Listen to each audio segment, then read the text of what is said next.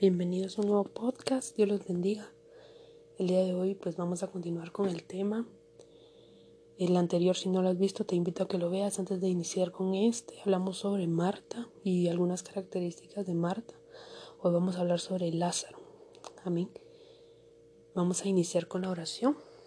Padre, en el nombre de Jesús, Señor, toma el control, Señor, de este de esta grabación, de este podcast, Padre, que seas tú, Señor Jesús, el que hable, Padre, a través de mi vida, Señor, que llegue a bastantes corazones, Señor Jesús, háblales, Padre Santo, que sea de bendición, Padre, para todo aquel que escuche, Señor.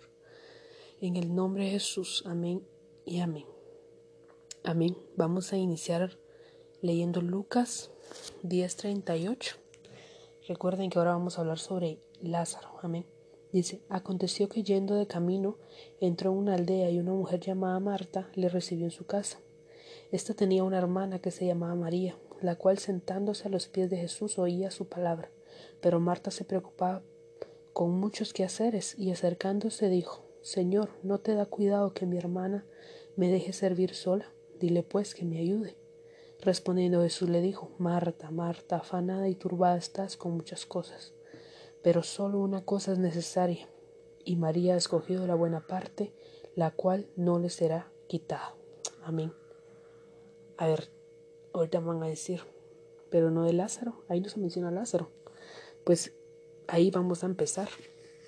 Aquí vemos que Jesús llegó a la, a la casa y ellos tres eran hermanos. ¿Y dónde estaba Lázaro entonces? Lázaro no estaba cuando Jesús llegaba a la casa de ellos.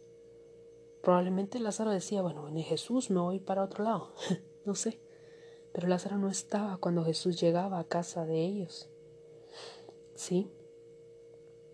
Entonces, quiero que tengan muy presente esto porque lo vamos a ver al final que tiene mucha repercusión. Que cuando Jesús iba a casa de Lázaro, María y Marta, Lázaro no estaba. Amén. Y mm, si leemos ahora en Juan 11. Si me pueden acompañar, sería bueno pues, que estuviera, tuvieran su Biblia ahí para poder leer juntos. Vamos a leer Juan 11 del 1 al 6. Amén, dice. Estaba entonces enfermo uno llamado Lázaro de Betania. Ah, vemos ahorita que se enfermó, amén. Dice, continuemos. La aldea de María y de Marta su hermana. María, cuyo hermana Lázaro estaba enfermo, fue la que ungió al Señor con perfume y le enjugó dos pies con sus cabellos. Enviaron pues las hermanas para decir a Jesús, Señor, he aquí que, que el que amas está enfermo. Oyéndolo, Jesús dijo, esta enfermedad no es para muerte, sino para la gloria de Dios, porque el Hijo de Dios sea glorificado por ella. Cuando eh, y amaba a Jesús a Marta, su hermana y a Lázaro. Cuando oyó, pues, que estaba enfermo, se quedó dos días más en el lugar donde estaba. Vemos que ahora Lázaro cayó enfermo, ¿sí? Mandaron a decirle a Jesús que Lázaro estaba enfermo. Dice, al que amas está enfermo. Pero Jesús se quedó dos días más, ¿sí? Porque él sabía que esa muerte era temporaria, que, esa enfermedad solo iba a pasar y que iba a ser para la gloria de Dios, dice ahí. Veamos ahora Juan 11, del 11 al 14, dice. Amén. Juan 11, 11. Dicho esto, les dijo pues, nuestro amigo Lázaro duerme, mas voy para despertarle. Dijeron entonces sus discípulos, Señor, si duerme, sanará. Pero Jesús decía esto de la muerte de Lázaro, y ellos pensaron que hablaba de reposar del sueño. Entonces Jesús les dijo claramente, Lázaro ha muerto. Amén. Aquí Jesús sabía que Lázaro ya había muerto. Pero como sabía que iba a resucitar, él dijo, dormía. Amén. Él sabía que solo estaba, que era temporaria esa muerte, que Lázaro solo estaba durmiendo quién sabe qué habrá pasado en lo que Lázaro pues, estuvo en el sepulcro, pero algo pasó ahí, algo tuvo que pasar, porque vamos a ver el gran cambio que tuvo Lázaro. Antes veamos ahora el 17, Juan 11, 17 dice, vino pues Jesús y halló que hacía ya cuatro días que Lázaro estaba en el sepulcro. Imagínense, cuatro días. ¿Qué habrán pasado en esos cuatro días con Lázaro? Algo tuvo que haber pasado, algo sobrenatural. Amén. No lo dice aquí, pero algo tuvo que haber pasado.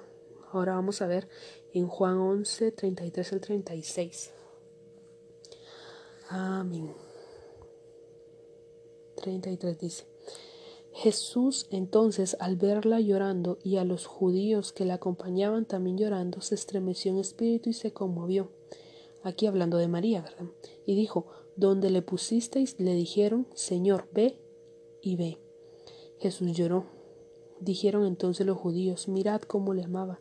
Y algunos de ellos dijeron, no podía éste que abrió los ojos al ciego haber hecho también que Lázaro muriera. Que Lázaro no muriera, perdón.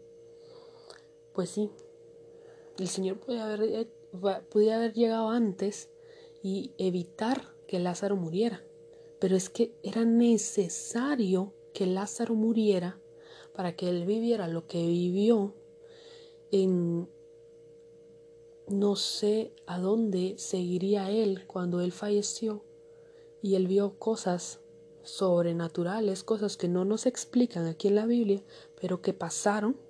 Él tenía que pasar ese proceso para poder él resucitar y así tener un cambio en su vida.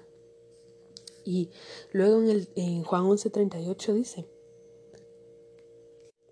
Amén, dice, Jesús profundamente conmovido otra vez vino al sepulcro.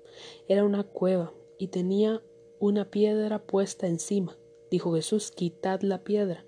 Marta, la hermana del que había muerto, le dijo, Señor, lleve ya, porque es de cuatro días. Aquí el Señor ya empezó a hacer su obra. Empezó a decir, quiten esa piedra. Amén. Y en Juan 11:43 vemos la gloria ahí donde se manifestó el Señor y donde completó su obra. Dice Juan 11:43. Y habiendo dicho esto, clamó a gran voz, Lázaro, ven fuera. El 44. El que había muerto salió atadas las manos y los pies con vendas y el rostro envuelto en un sudario. Jesús le dijo, desatarle y dejarle ir. Amén. Gloria a Dios. Vemos aquí que de primero el Señor mandó a quitar la piedra, sí, mandó a quitar la piedra y dijo, eh, y llamó a Lázaro por su nombre, no le dijo tú que estás ahí adentro, sal, dijo Lázaro, ven fuera, amén, lo llamó por su nombre. ¿Y cómo salió Lázaro? Atado. Y Jesús le dijo desatarle y dejarle ir.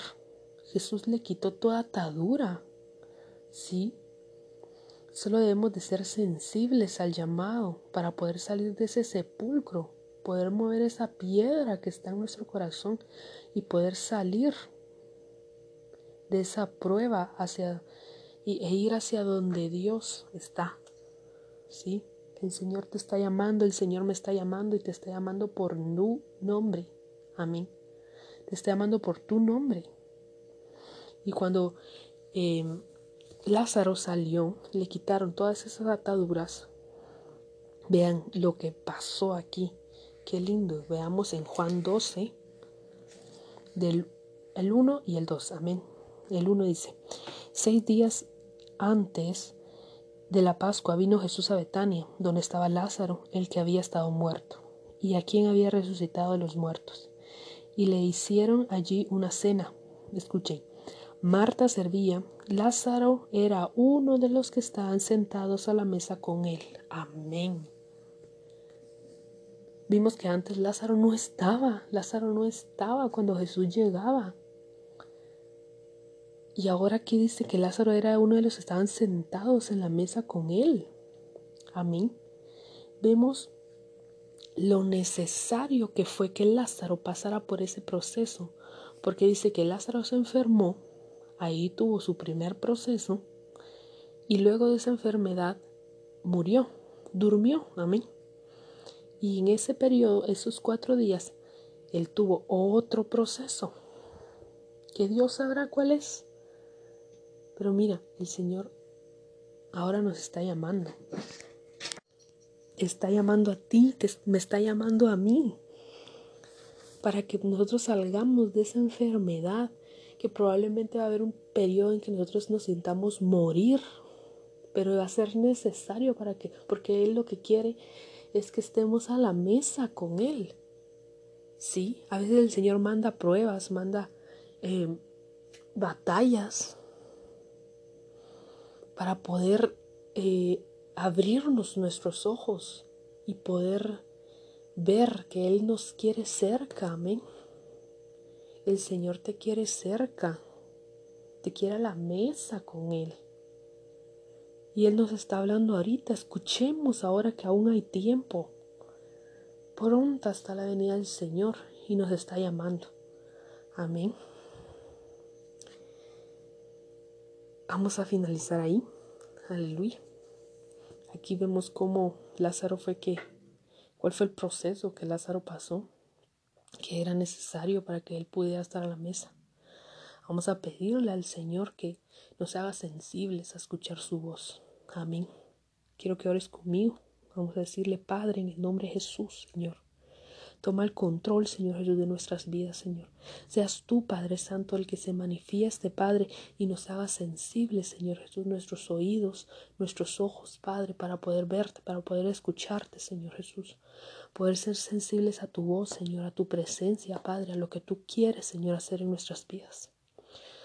Te doy gracias, Señor Jesús, por esta palabra, Padre Santo, que llegue, Señor, hasta nuestros corazones, Señor.